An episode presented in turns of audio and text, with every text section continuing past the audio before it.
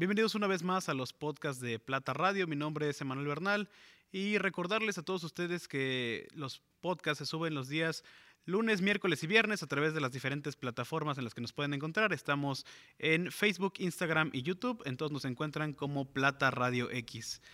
El día de hoy eh, tengo el gusto de presentarles a dos figuras, dos personalidades importantes en el deporte morelense, dos personas que son punto de lanza. Eh, literalmente casi en, en, este deporte, en esta disciplina. El día de hoy tengo el gusto de presentarles al presidente y entrenador de tiro con arco del estado de Morelos, el señor y profesor Lot Freud Méndez, y a su hijo Lot Máximo Méndez. Lot Máximo, bienvenidos. Muchísimas gracias.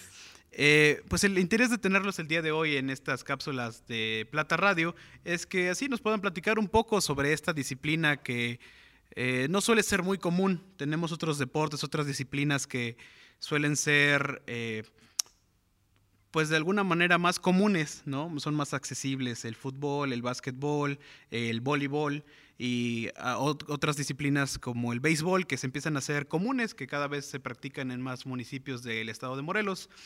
Pero es de interés no dejar de lado este bello arte de, la arquería y así que ustedes nos puedan platicar un poco de su experiencia con esta disciplina tan, tan interesante. Lot, ¿qué nos puedes platicar sobre eso? Pues antes que nada, muchas gracias por la invitación.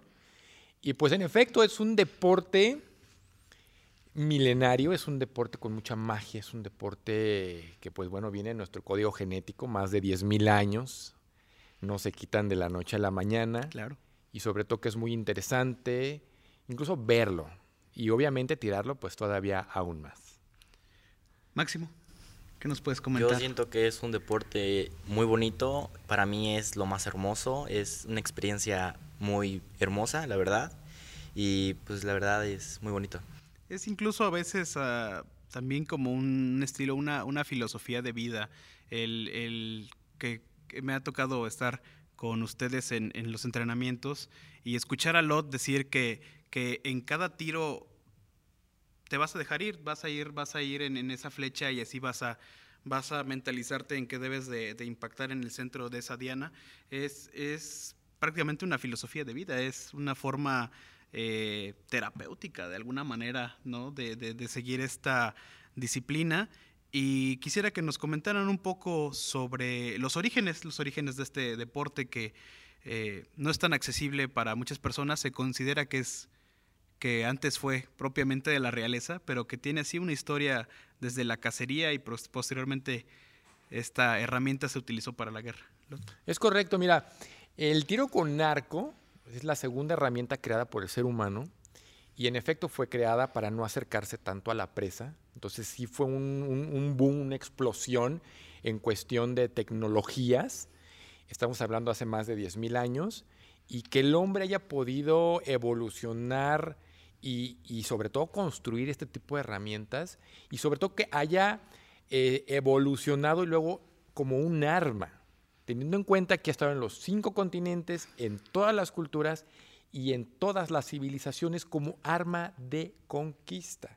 Entonces, va evolucionando el tiro con arco y en efecto llegan las armas de fuego y como un, como un hit, pero teniendo en cuenta que el tiro con arco, eh, para crear un ejército, desde construir la cuerda, construir la punta, la vara, las plumas, el nock, construir el arco, ¿no?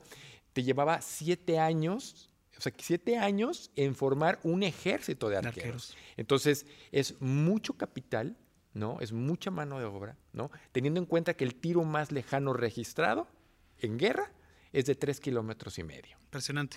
Entonces, eh, esto es una ingeniería, ¿no? Entonces, evoluciona, llegan las armas de fuego y solamente en dos meses pueden tener un, ejército de fusileros. Entonces, llega eh, los reyes y dicen, me voy por lo económico, me voy por lo económico. Por la rapidez también. Por la rapidez. Pero fíjate que un, fusilero en aquel entonces se tomaba minuto y medio en cargar una sola bala. Y un arquero puede tener hasta 30 flechas en un minuto. Entonces, hay una diferencia abismal entre eh, entre uno y el otro, más sin embargo, la precisión, teniendo en cuenta que un mosquetón tenías que cerrar los ojos, o sea, cerrabas los ojos o tenías que voltear, ni siquiera veías dónde pegabas. Y el arquero sumamente preciso, ¿no? Eficaz. Y eficaz. Entonces, prohíben el tiro con arco. Por ahí viene la, esta historia de Robin Hood, ¿no? O sea, es, una historia que, ha, que viene como los reyes, la, nobleza, prohíben incluso que tú traigas tu arco, tus flechas. Que lo portes, que siquiera. lo portes, ¿no? Pero muy curioso que son ellos los únicos que lo siguen practicando. Claro, por algo, ¿no? Por algo se empieza a prohibir y decir, sí, sí, sí, ustedes no pueden, pero muy nuestro. Es correcto. Entonces llega, eh, se queda muy afianzado en la nobleza, porque solamente la nobleza, los reyes, solamente pueden ocupar el tiro con arco. Y van creciendo todavía esta ciencia, porque ya es una ciencia, es una ciencia, es un deporte sumamente técnico, el tiro con arco.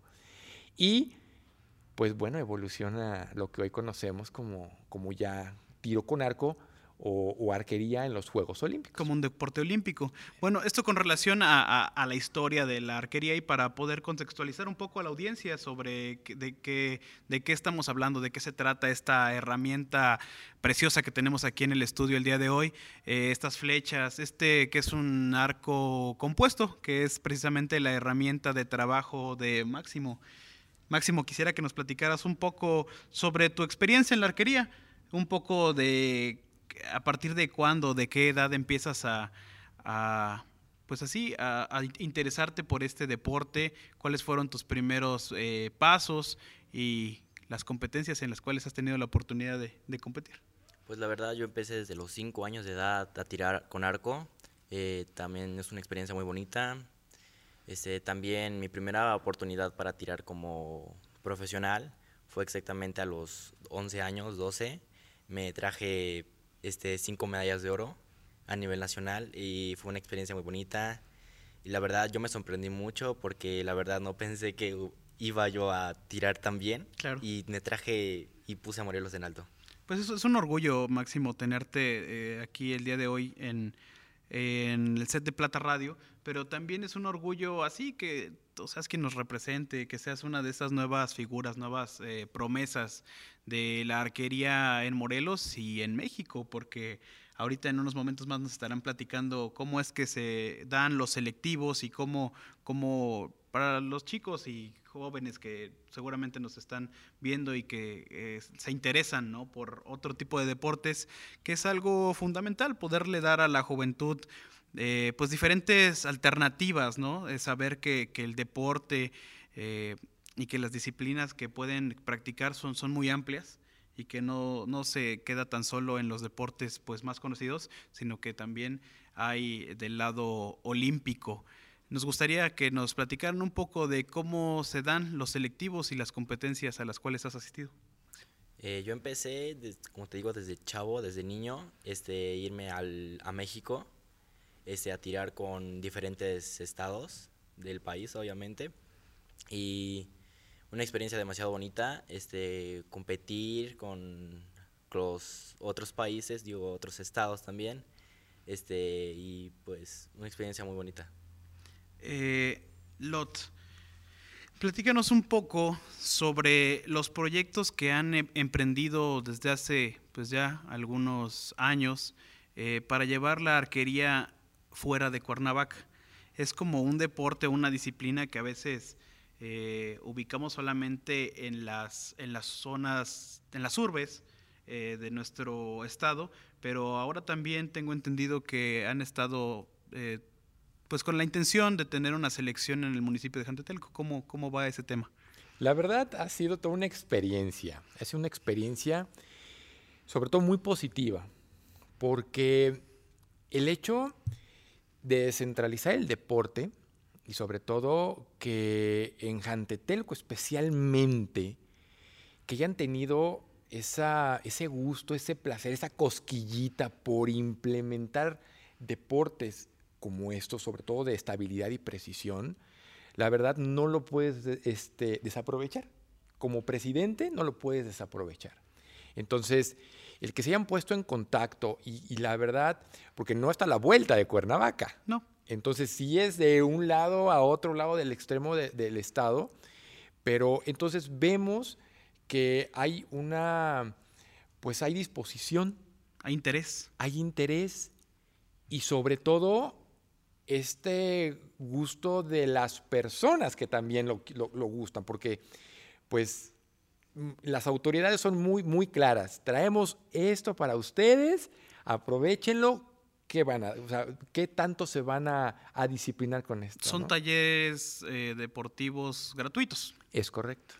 Eh, ¿Cómo les ha ido con, la integración de, de los jóvenes? ¿Ha habido respuesta, buena respuesta? La verdad, maravillosa. Yo siempre se lo dije desde la primera plática que tuve con las autoridades de Jantetelco, es que es un deporte que realmente es muy visto.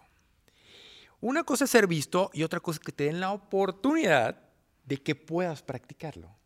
Que te puedan dar los equipos, que te puedan dar las flechas, que te puedan dar las pacas, que te puedan dar las dianas, que te puedan dar la instrucción de primer nivel. O sea, no estamos hablando de una instrucción ahí como que más o menos y ahí te va. Estamos hablando de, seguridad, porque no deja de ser un arma. Entonces, que tengan esa, esa inquietud y esa fortaleza para, para tener a todos los chavos aquí metidos. Y la verdad tuvimos más de 200 inscritos, ¿no? Entonces, la verdad, sí fue todo un boom, pero yo no me equivocaba, realmente, este, y sobre todo que clase con clase, pues iban los chavos sacándole provecho. ¿no? Teniendo cuidado, ¿cómo es así? No tan solo en el municipio de Jantetelco, sino también pues la experiencia que has tenido ah, al entrenar diferentes selecciones. Eh, recuerdo que alguna vez teníamos la plática que me mencionabas que uno de los primeros como acercamientos fue con la Universidad Autónoma del Estado de Morelos. Eh, ¿Cómo es tener a a 200 arqueros ahí y no, no, no, no perderles el control y estar constantemente eh, atento a lo que están haciendo. Eh, hay, unas, hay ciertas reglas para poder tirar, hay ciertas eh, líneas y momentos, zonas. Me gustaría que ambos nos platicaran un poco y sobre todo Máximo que nos platicara también de su experiencia de comenzar a tirar a los cinco años y, y, pues no, no, tener ningún accidente, ¿no? O sea, que, que, que, que así el día de hoy aquí podemos tener a Máximo y que es un, deporte y una disciplina que mientras se maneje con cuidado y con la seriedad que es necesaria, no vamos a tener ningún problema.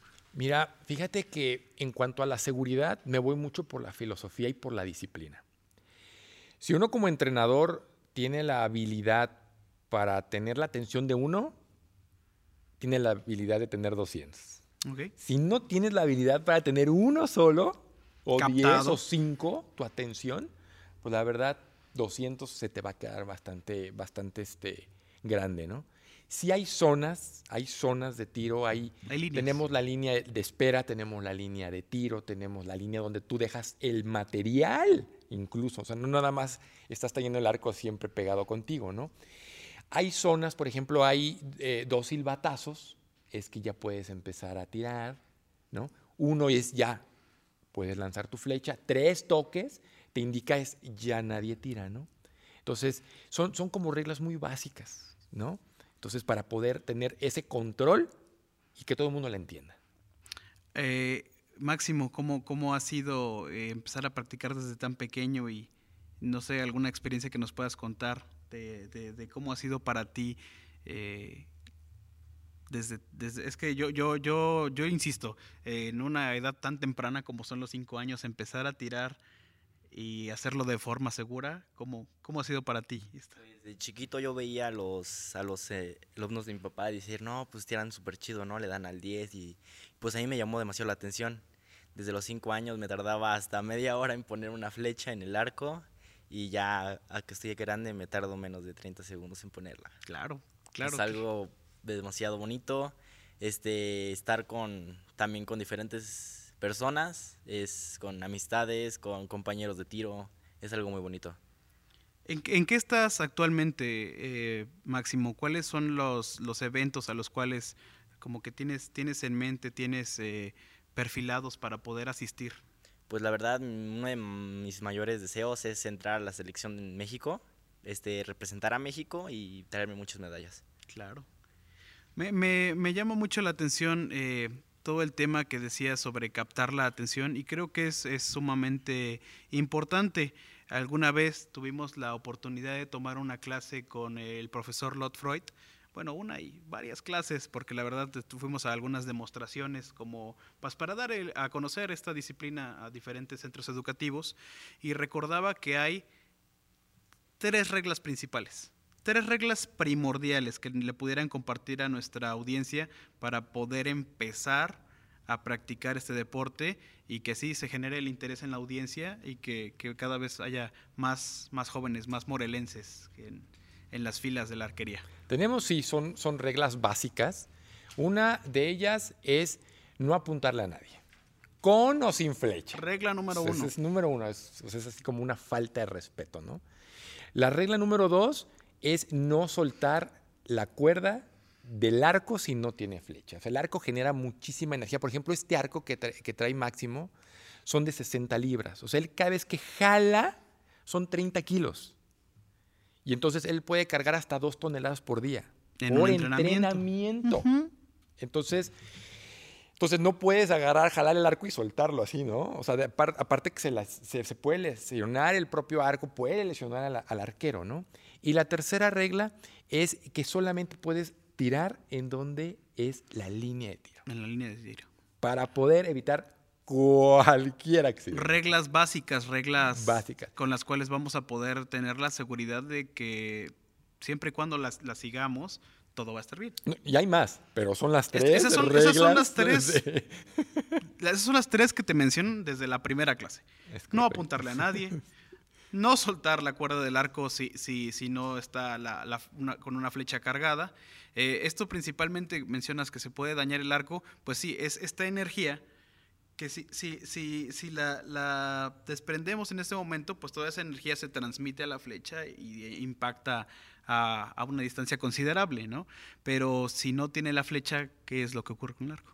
Eh, la energía se regresa al propio arco, puede romper las palas, puede desafarse, puede incluso lastimarte cualquier par. O sea, son 30 kilos. Puede, puede golpear al propio arquero, puede lastimar. Es correcto. Eh, Máximo, este es un arco eh, compuesto. Exacto. ¿Qué otro tipo, de, qué otro tipo de, arcos existen? El recurvo, que es lo que usan en los olímpicos, que es muy visto, este, y el arco compuesto. Esas son, son las dos versiones. Exacto. Eh, a cada, cada tipo de, de, arquero, pues selecciona un tipo de arco en el cual se especializa, es lo que tengo entendido. Exacto. Y esto nos da una idea de la personalidad del arquero. ¿Por qué elegiste un arco recurvo para, para ti? Es, es compuesto, pero se me hace un arco muy bonito. Este, es, se me hace muy atractivo el arco, la verdad. Este, algo muy...